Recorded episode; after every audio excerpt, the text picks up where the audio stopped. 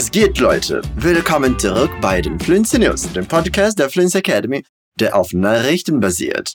Bei den Fluency News kannst du dein Hörverständnis trainieren und dich gleichzeitig über die aktuellen Geschehnisse in der Welt informieren. Wir wählen in jeder Folge drei bis vier Geschichten aus, die zu den wichtigsten der Woche gehören und aus der ganzen Welt stammen. Wir teilen sie mit dir auf Deutsch und arbeiten dann auf Portugiesisch an einigen anderen einzigartigen oder komplizierteren Strukturen, die uns begegnen könnten.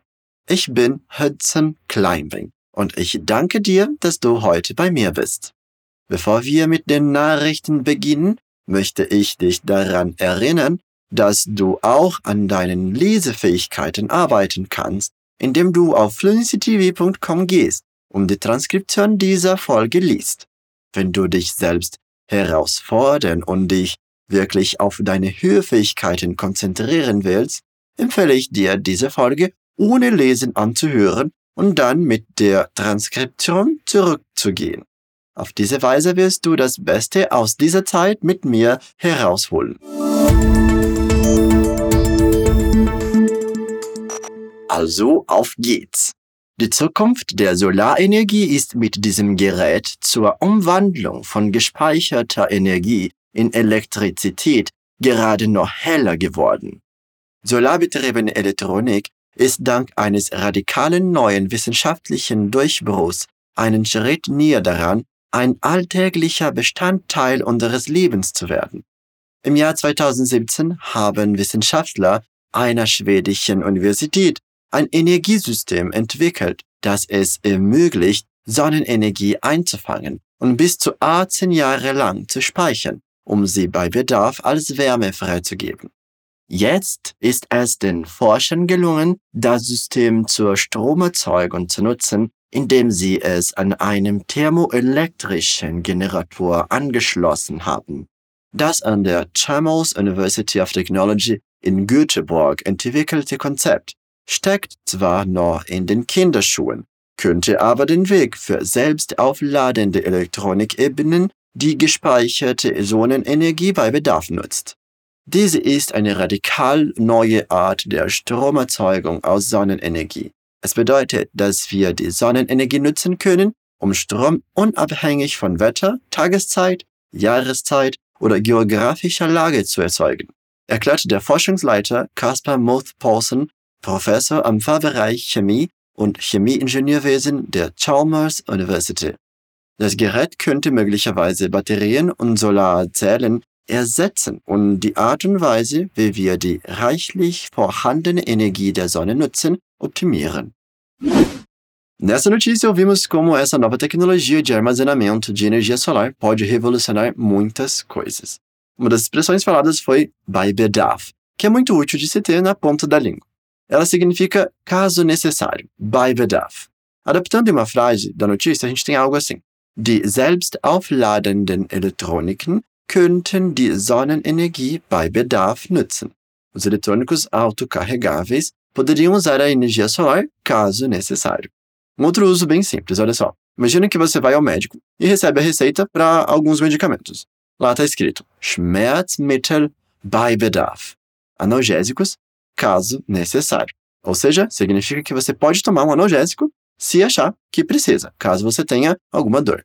É uma expressão bem prática, né? Então, by Bedarf, caso necessário.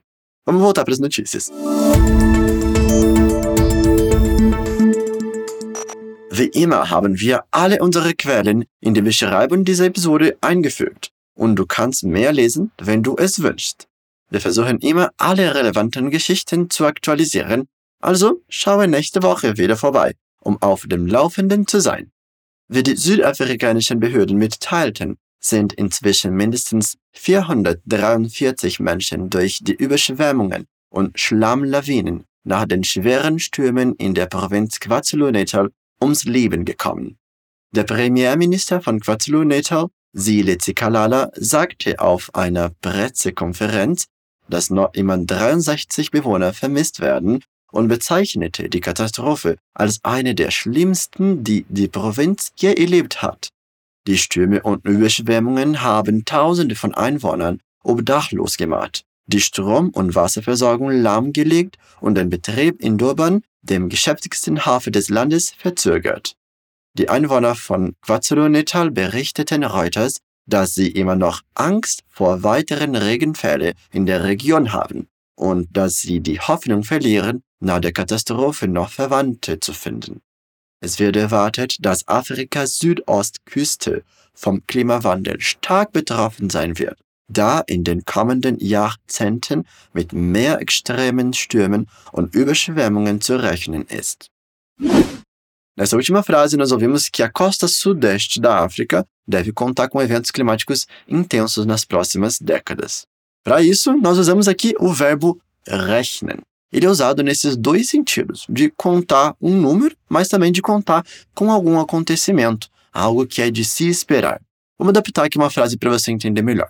Afrikas Südostküste ist mit extremen Stürmen zu rechnen.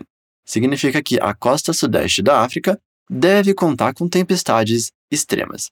A gente pode traduzir para algo como: espera-se que a costa sudeste da África sofra tempestades extremas. Agora vamos voltar para as notícias.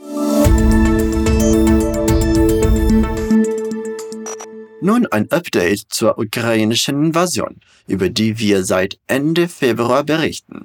Es sind Bilder aufgetaucht, die offenbar den russischen Kreuzer Moskwa kurz vor seinem Untergang im Schwarzen Meer zeigen. Auf den Fotos und Videos, die nicht von unabhängiger Seite bestätigt wurden, ist eine schwarze Rauchwolke zu sehen, die von dem schwer beschädigten Schiff aufsteigt. Das Berichten zufolge letzte Woche von einem ukrainischen Rakettenangriff getroffen wurde.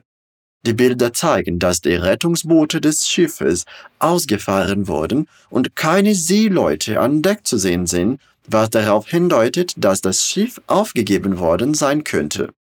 Das russische Verteidigungsministerium hat nur wenige Informationen darüber veröffentlicht, wie das Schiff gesunken ist und behauptet, die Schäden am Schiff seien durch einen Unfall an Bord entstanden. Die ukrainische Regierung und westliche Geheimdienstmitarbeiter gehen davon aus, dass das Schiff von mehreren ukrainischen Antischiffsraketen getroffen wurde. Auch die russische Regierung hat keine Angaben über die Zahl der Opfer des Unfalls bestätigt. Während das Fehlen von Rettungsbooten darauf schließen lässt, dass eine beträchtliche Anzahl der Besatzung gerettet werden konnte, deuten andere Berichte darauf hin, dass bis zu 200 Seeleute bei dem Angriff auf das Schiff verwendet worden sein könnten. Berichten zufolge befanden sich rund 400 Besatzungsmitglieder an Bord des Schiffes. Der ukrainische Präsident Volodymyr Zelensky beförderte den obersten ukrainischen Marinekommandanten, was von offizieller Seite als Belohnung für die Versenkung des Flaggschiffs der russischen Schwarzmeerflotte angesehen wurde. Es war das größte verlorene Kriegsschiff seit dem Zweiten Weltkrieg. Alexei Knights Papa wurde am 16. April vom Rang eines Konteradmirals zum Vizeadmiral befördert, wie aus einem Erlass auf der Webseite von Zelensky hervorgeht. Ein Grund für die Beförderung wurde nicht genannt. Viktoria Strakova, eine Beraterin in Zelenskins Verwaltung, erklärte jedoch in einem Facebook-Post, dass jeder die Blitzaktion kenne, die zu dieser Beförderung geführt habe. In einer weiteren Demonstration der ukrainischen Hartnäckigkeit befreiten ukrainische Truppen zwei Städte in der Region Charkiw und rückten in zwei weitere vor. Ole Sinihubov, Leiter der Militärverwaltung von Charkiw, sagte, dass die Verteidiger in der Region mehrere erfolgreiche Operationen durchführten. Neulich hat eine Luftbeweglich-Brigade in der Nähe von Charkiw fünf russische Panzer und zehn gepanzerte Fahrzeuge durch Düsenfeuer zerstört. Etwa 100 Besatzer werden nie wieder angreifen können, sagte Zini Hubov. Nessa notícia sobre os acontecimentos da guerra na Ucrânia, nós ouvimos duas vezes o uso da palavra zufolge. No caso, o contexto era berichten zufolge, que significa de acordo com os relatórios. Berichten significa relatórios. E esse zufolge, na verdade, é uma preposição. Mas ao contrário das que nós normalmente usamos, que vem antes da palavra, ela aqui aparece depois. Seria errado, por exemplo, falar zufolge berichten. É uma palavra que é bem comum de ver em textos jornalísticos. Outras construções muito semelhantes seriam construções com laut ou nach. Por exemplo, laut berichten oder nach berichten, segundo relatórios. Ah, e olha só, mais um detalhe. Todas essas preposições aqui usam sempre o caso dativo. Então, mais uma aí para você colocar na sua listinha. Und schließlich geht es in der heutigen Folge darum, dass die Bestrebungen, Bücher zu verbieten, die Leser dazu inspirieren, Bennett Book Clubs zu gründen. Als Jocelyn Diffenbaugh von den Bestrebungen in Texas erfuhr, bestimmte Bücher aus Schulbibliotheken und Klassenzimmern zu entfernen, wurde sie inspiriert, sich mit dem örtlichen Firefly Bookstore zusammenzutun und den Bennett Book Club zu gründen. Die 14-Jährige sagte, sie habe mehrere der fraglichen Bücher gelesen. Zu den Titeln, die in letzter Zeit unter Beschuss geraten waren, gehörten The Hate You Give, ein Roman über ein junges schwarzes Mädchen, das sich mit Rassismus und Polizeibrutalität auseinandersetzt, und All American Boys, ein Roman über zwei Teenager, einen schwarzen und einen weißen, die mit ähnlichen Problemen zu kämpfen haben. Durch diese Bücher wurde Diffenbaugh mit Realitäten konfrontiert, mit denen sie sonst vielleicht nicht konfrontiert worden wäre. Die Tatsache, dass einige Eltern und Politiker versuchen, das Verständnis anderer junger Menschen für Themen wie Rassismus einzuschränken, beunruhigte sie. Der Grund, warum diese Bücher verboten werden, sind die Gründe, warum man sie wahrscheinlich lesen sollte, sagte die 14-Jährige, die sich damals Gedanken machte. Die Gemeinschaft ist einer von mehreren Verbotsclubs, die sich als Reaktion auf den wachsenden Druck der Rechten gebildet haben, zu kontrollieren, zu welchen Titeln junge Menschen Zugang haben. Und sie weist auf einen ironischen Effekt hin. Je mehr bestimmte Bücher ausgesondert werden, desto mehr Menschen wollen sie lesen. Das Verbot von Büchern oder zumindest der Versuch, Bücher zu verbieten, scheint ein Wiederaufleben zu erleben. In den letzten Monaten haben konservative Lokale und staatliche Beamte sowohl bestimmte Titel als auch breite Kategorien von Büchern ins Visier genommen, die sich mit Rasse, Geschlecht oder Sexualität befassen. Und wohl nicht alle Versuche, diese Bücher aus Bibliotheksregalen oder Klassenzimmern zu entfernen, erfolgreich waren, haben die Bemühungen, selbst das Interesse an verbotenen Büchern beim Lesen im ganzen Land geweckt. Für einige Verbotsvereine waren die jüngsten Verbotsversuche ein Sprungbrett für breitere Diskussionen über Zensur. Jugendliche des Common Ground Teen Center in Washington, Pennsylvania, gründeten einen Club für verbotene Bücher, kurz nachdem ein Schulbezirk in Tennessee beschlossen hatte, Maus aus dem Lehrplan der 8. Klasse zu streichen. Aber obwohl die Graphic Novel über die Holocaust der Auslöser für den Club war, so die Leiterin Mary Jo Podgorski, war der erste Titel, den sie lesen wollten, passenderweise Fahrenheit 451, der dystopische Roman aus dem Jahr 1953 über staatliche Zensur, der im Laufe des Jahres selbst in Frage gestellt wurde. Offensichtlich hat die Idee, ihnen Bücher wegzunehmen, die sie lesen wollten oder von denen sie dachten, dass sie sie lesen sollten, einen Nerv bei ihnen getroffen, so Podgorski.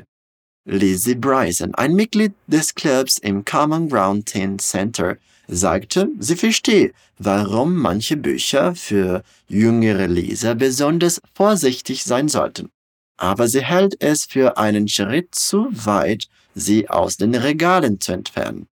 Sie wollen das schützen, was sie für die Unschuld halten, aber in Wirklichkeit beschränken sie die Kinder nur auf das, was sie mit ihrer eigenen Identität lesen können, sagte Bryson, die dezente Klasse besucht.